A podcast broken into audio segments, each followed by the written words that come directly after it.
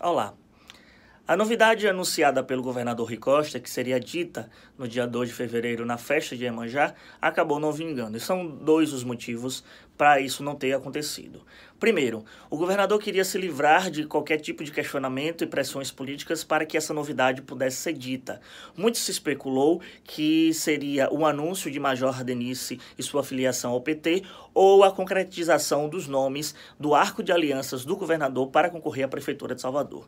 Segundo, o governador também correu das ruas para evitar eventuais manifestações contrárias à proposta da reforma da Previdência Estadual que foi aprovada no dia 31 de janeiro, em meio a muita confusão. Mas a versão oficial é que o governador não foi por problemas de saúde, ainda se recuperando da cirurgia de retirada de nódulos.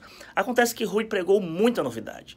Se reuniu com vereadores, se reuniu com presidentes do PT na, no Palácio de Ondina, na véspera do 2 de fevereiro, e muito foi criado de expectativa para saber que novidade seria essa. A novidade não vingou.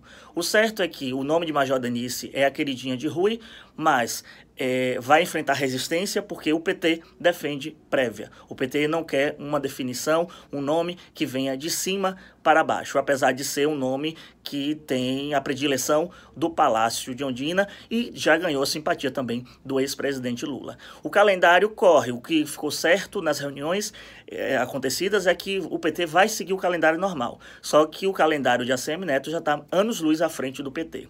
O certo é que o tempo, como diria Caetano Veloso, que é um senhor tão bonito, é, o tempo é implacável. E quando Rui resolver jogar, jogar suas rosas para Iemanjá, pode ser tarde demais. Eu sou Victor Pinto e esse é o ponto.